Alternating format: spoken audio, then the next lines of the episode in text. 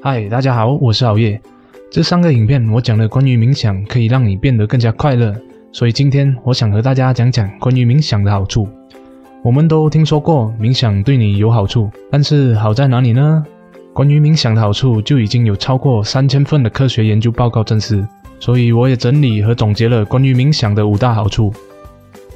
第一，冥想能增强你对难受和疼痛的耐受力。一个来自蒙特利尔大学的研究。让十三个修禅达人和十三个非修禅的人士暴露在同样令人痛苦的酷热中，然后用扫描器测量他们大脑的活动。他们发现修禅达人组显示出比较低的疼痛程度，所以即使他们的大脑接受同样等级的痛楚，但心里实际所感受到的疼痛会比没有做冥想的人低。另外，法德志丹博士进行了一个实验，让十五位没有接触过冥想的志愿者参与四场各二十分钟的课程，以学习怎么冥想。在冥想前后，以动脉磁共振监测参与者在接受热度疼痛时的大脑活动，发现只要进行一小时出头的冥想训练，就可以大幅度降低疼痛感以及大脑掌管疼痛区域的触发中心。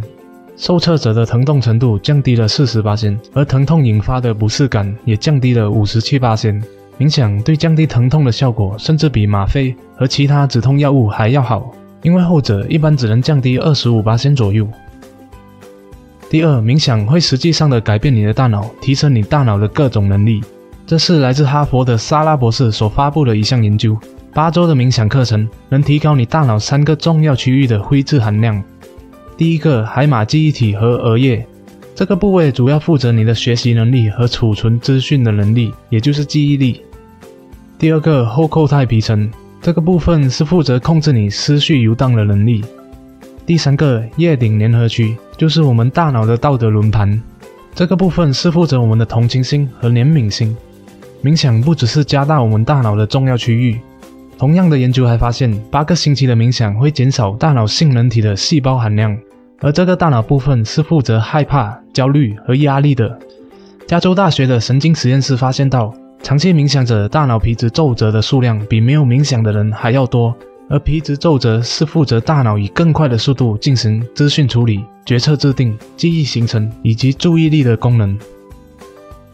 第三，冥想会让你减少不良的情绪。冥想能够降低的坏情绪包括忧郁、压力和焦虑。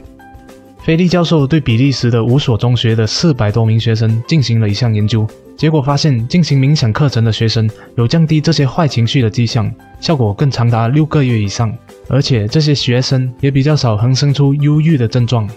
另一个加州大学的研究对曾经拥有忧郁症的病患进行冥想练习，他们也发现冥想能够降低病患想太多以及自我信念功能失调的障碍。英国诺丁汉特伦特大学的研究人员发现。冥想和抗忧郁药物有类似程度的治疗效果，能有效的治疗忧郁症。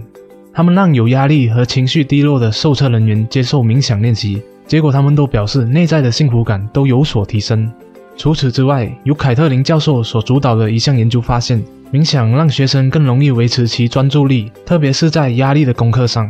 即使每天只花十分钟来练习冥想，学生在认知能力的测验表现上都有所改善。其中一些案例中，更是比没有冥想的学生好上十倍之多。他们在那些带有期限压力的资讯处理任务上，也表现得更为出色。第四，冥想会让你超级健康。一份来自哈佛学院的研究显示，立腺体是人体细胞里的重要部分，它影响着我们细胞的寿命。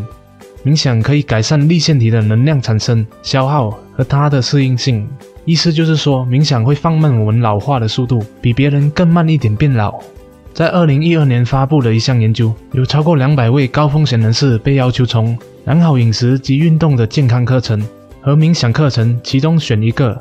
经过五年的时间，研究人员发现，接受冥想课程的人，心脏病、中风、死亡的整体风险降低了四十八八仙。冥想能大幅度降低心肌梗塞的死亡率以及患有心脏疾病的中风几率。这些改变都和冥想带来的降低血压和心理社会压力因素息息相关。相比饮食运动课程，更加来得有效一点。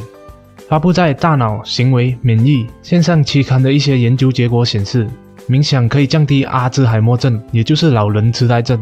冥想者的大脑前额叶皮质和右前脑岛都比一般人厚，这就是消抵老年认知能力丧失的原因。第五个，冥想让你变得超级快乐。根据埃默里大学的一项研究，冥想能够提升一个人在解读他人面部表情时所散发的同情心，发展对自己和他人保持友爱的态度，更关心其他人的优点。一份发布在美国心理学会的研究指出，就算只做几分钟的冥想，或多或少都有助于提升社会连接感，对新奇的事物展现积极的一面。一项来自威斯康星大学的研究显示，冥想者更容易让自己时时刻刻地投入于人生所面临的刺激洪流中，包含了非回应性的察觉每时每刻的自身体验，也就是我们常说活在当下的感觉。在这里特别跟你们分享一个故事。我以前是一个非常沉默、无聊、冷静的人，情绪都会收在心里。每次我和我朋友去看戏，看到最感动的部分时，和我一起看戏的朋友全部都已经飙泪了，而我却没有什么感觉，觉得只是在演戏而已，一点都不会投入进去。我对我身边的事物也不怎么关心，经常会想东想西，幻想一些不切实际的东西。但自从我开始每天都坚持冥想之后，短短的两个月，我发现我更能自然地流露我的情绪。更能体验戏剧里面角色的感觉，终于会流泪了，也更加关心身边的事物和人，终于明白活在当下那种快乐的感觉。我也变得更喜欢去社交，跟别人讲话，连我的朋友都觉得我变了，就问他们哪里变了，他们就说也不知道哪里变了，就是感觉变得更好了。好了，这就是我对冥想的真实体验，也就是我为什么要做这个影片的原因。下一个影片，我将会和大家分享怎样练习冥想的技巧，敬请期待。记得订阅和点下旁边的小叮当，当我发布新的影片时，你就会第一时间收到通知哦。